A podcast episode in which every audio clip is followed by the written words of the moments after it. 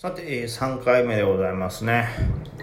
はあ、えーと、続いては、えー、ヌラリヒョンさんの2個目の質問ですね。えー、ここならの週明けの動きについて眼光する梅木さんの読みをお聞かせいただけないでしょうか。GU でさらに上を目指すのか、GD で一旦古い落としに動いて戻していくのか、ぐいぐい上げてイケイケに見せかけてウルトラかかとでムチ打ちを食らわしてくるのか、どう読まれますか？いや、これはむずいんや。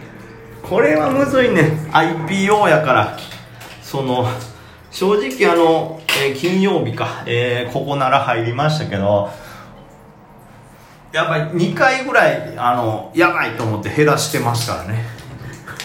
あやばい。ちょっとロット減らす。あちょっと減らす。あ OK 大丈夫そう。もう一回買う。みたいなことしてますから。完全に読むなんてことはもうむずいし無理やし。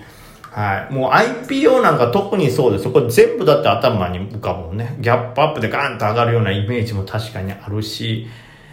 これも逆の感じですよね。一回ここ上がりすぎたから、ギャップダウンさせて、ローバイさせてからガッツンって上げるじゃんっていう予想でいったら、バカほどギャップアップして、え、上行くの？え？一回落としてくるんじゃない？じゃあ一回自由してるから利確だけしとこうか。あ、まだ上行くんかいクソ早売りやったみたいなことがありますし、一回古い落としに来たからっつってよしこの辺でリバーやろ。はいリバーちっちゃいの。もう一発かかとしたうわうわうわうわうわええええ金曜の終わりに終わってるやん。みたいな。どこまで行ったやん。みたいな。終わりねどころかもうあの最初の金曜の安値付近まで来てるやん。みたいなこと。まあそうならへんかね反発的に。まあみたいなね。すごい。俺の買い値まで来たやんみたいなことがありますから。IPO は読むのはむずいよ。で、ぐいぐいイケイケに見せかけてウルトラカガトは当然 IPO ならあるんで、得売りにいつなってもおかしくないみたいなプレッシャーとか、だから素早い動きは絶対に必要なんですけど、そのウルトラカガトも IPO ってもともと値幅が激しいから、これぐらいの下げ幅を普通ならかかとと言えるけど、IPO やったらそうでもないとかね。っていうことも、あって、で、それはただの、なんていうかかかとっていうほどでもなく、ただちょっとした下落で全然、今考えたら IPO にしては順調に上がってたんやっていうね、この見る人のこのどの辺の値幅がかかとなんだという、どれぐらいの下落がかかとなんだっていうのもね、ちょっとわからん部分があるんで、これめちゃくちゃ難しいですよ。正直言って、僕この現時点じゃ、えっ、ー、と、ここならの動き読んでないですね。読めないんで、完全には。なんでどっちからというとそのあるでしょ？あのハンターハンターのネテロ会長みたいな状態ですよ。ただただ祈ってるというか。ただ、まあ、祈りのポーズのまま何かが起こった時はすぐ理覚なんなら買い増しっていうような動きをすぐにできるようにするっていう準備だけですね。逆に固定概念にとらわれすぎたら重たくなるんで、まあ、その GT のシナリオ GU のシナリオで上げてからかかと落としのシナリオ、まあ、全部ある程度想定に入れてその前にどういう値動きになるんだろうなとかどういう人が買ってたらそういう動きをさせてくるんだろうなとかでそういう人たちはどういう時に利確とか逃げるんだろうなってことをもうなんとか考えてっていうぐらいですねまだ全然動きもそれも絞れてないですけど現時点じゃ。はい、それによって動くっていう時ことでしょうね。まあでも、うん、日経がねどうしてもちょっと下がっちゃってるんでその空気の悪さに関して言うと一瞬 GD ぐらいはあるかもなと思ってますね。PTS もちょっと下げてたんで。はい。で わからんな。これ難しいけど今までの想像だと、D、GD してあこれやったら買えるわと思って止まったな買いって思ったところにウルトラカカトがもっぱつきてええーあれ GT してあそこそこじゃなかったん？はい完全に終わった。めっちゃあの利益飛ばしました。ってなって他見てる間にバーンってあ戻ってるやん。すごいこと。V 字になって元の値段より値まで戻ってる。そしてそれを抜けた。上貫いてグイグイいった。あ今からか。あかあ S 高前で買えたけど。もうおおめっちゃジャンピングキャッチしちゃってる。しかもその間の値幅取り損ねだみたいなことになるのかなっていうのが 僕の IPO の今までの予想、まあ、完全にこれ失敗してしまってますからこんなトレードを当てにしちゃねダメですけど。やっぱねなんか IPO ってこう想定より激しい動きをするんで想定より心をやっぱ揺さぶってきますから、はい、例えばもう単純にですよ GD するしないというよりも GD したとしてももう一発そこからぶっ込んできたりするよなというはい、印象をですね。それを想定しておくという感じですね。はい。だからまあそれってロットにもよりますからね。素早く動けるロットとか自分の中でそれを管理できるロットっていうことにしとく方が大事かなと。も読めんよ、そこまで。まあ、前からね、ちょっとデイトレのこと言ってますけど、本当にある程度この辺が節目になるか、ここ目標かなとか、ここ、でもその目標を全然超えていく時もあれば早めに売られる時もあるんで、あくまで目標は目標で、そんな、なんていうんですかね、到達値とか、ではないんですよ。じゃあどうやって判断するかってもう本当その時の板の気配しかないんでとにかく板の気配を見て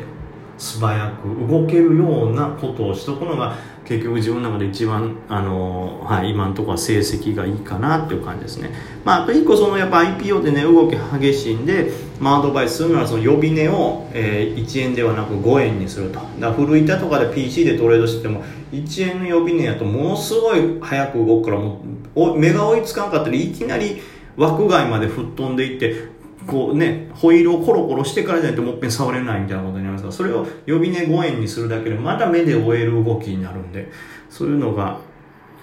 一個アドバイスで、ね、もうそれぐらいしかできん。動きなんか読めまへん。えー、最後に、キーマカレーはお好きですか？いきなりなんやねん、これ。いきなりなんやと思いますけど、キーマカレー好きですよ。まあ、作るにしても手軽に作れますし、で、キーマカレーってまずくなることなくないですか？まあ、カレー自体がそうそうまずくならないっていうのはあるんですけど、たまにこう、ね、野菜ばっかりのカレーとか、あと、あれ、シャバシャバやなというかな、旨味少ないな、みたいになりますけど、キーマカレーってもう肉の塊ですから、そぼろみたいな状態ですから、あれがまずくなるってことはもうほぼ100%ないっていうことなんですよ。もうキーマカレーまずいなって思うことはもう一番最初に病気を疑えって東洋医学の先生も言ってないんですけど言ってないけども僕はそう思うんです。なんでキーマカレーですね。うまいです。好きですよ。はい、えー、では続いていきましょうか、えー、東証学園2年生。あこれこの前の方ですね。覚えてますね。本日も引きお疲れ様です。私は現在サラリーマントレーダーです。専業トレーダーになろうかと考えてます。聞いたよ、それ前。僕も答えたし、あれでしょ？その専業トレーダーになるにはどれぐらいの実力が必要ですか？っていう質問でしょ。あれちょっとね、お答えしたんで、はい、聞いててほしいですけども。はい、専業トレーダーになる上で、えー、確保することはありますでしょうか？また専業トレーダーになって大変なことはありましたでしょうか？もうこれはね、みんな想像がつくと思いますけども、あの、収入がなくなるかもとか、お金がすごいペースでなくなっていって、生きていけなくなるかもっていう恐怖がずっとまずあることがちょっと大変ですよね。まあ本当に極端な話、えっ、ー、と、去年の、まあ、5月、6月ぐらいからは調子よくバーってある程度順調にね、月全然生きていけるし、それプラスこう資産も増えて、軍資金も増えるっていう状態が続いて、まあ、先月まで来てましたけど、やっぱ今月がね、あのー、まあ、最初めちゃくちゃプラスやったからガクンと落ちて、2300万200兆ぐらい多分ドローダウンしてるんですよ。10%ぐらいね資産比でいうと。これかなりのことじゃないですか、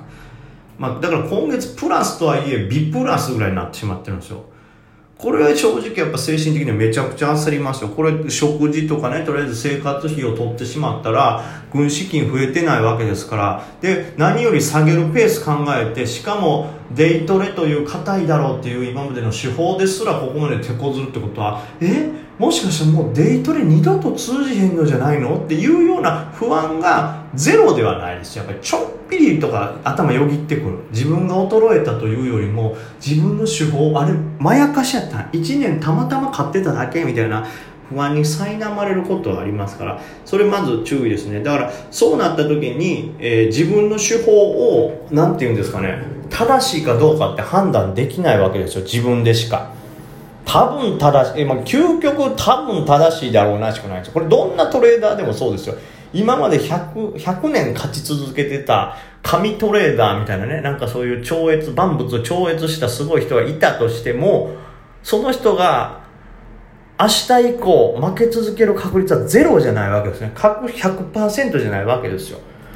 っていうことを考えるとやっぱ不安がずっとあるんで、まあそれこそ最近のガニさんもそうですけど、大変なことっていうと本当メンタルコントロールだと思います。勝てへん勝てへん勝てへん。くっそ悔しいな。じゃあこうしよう。それも勝てへん勝てへん勝てへん。ああもう最後の手段や。これでいこう。それでも勝てへん勝てへんってなった時にもう俺終わった。どうしたらいいねんとか。あ、もうこのままお金なくなっていくやどうしようどうしようどうしようっていうようなことになるんですよ。そうなると、メンタルがやられて体調も壊しますし、そのね、その不安で眠れないとかも出てくるでしょうから、まあそんな時でも例えば冷静に判断して、さすがにこれは買いやとか、で大暴落バーみたいな来てもそれでも勝つためにはここを買わなっていうような精神力っていうのがとにかく必要になるんでそれが一番大変なことだと思います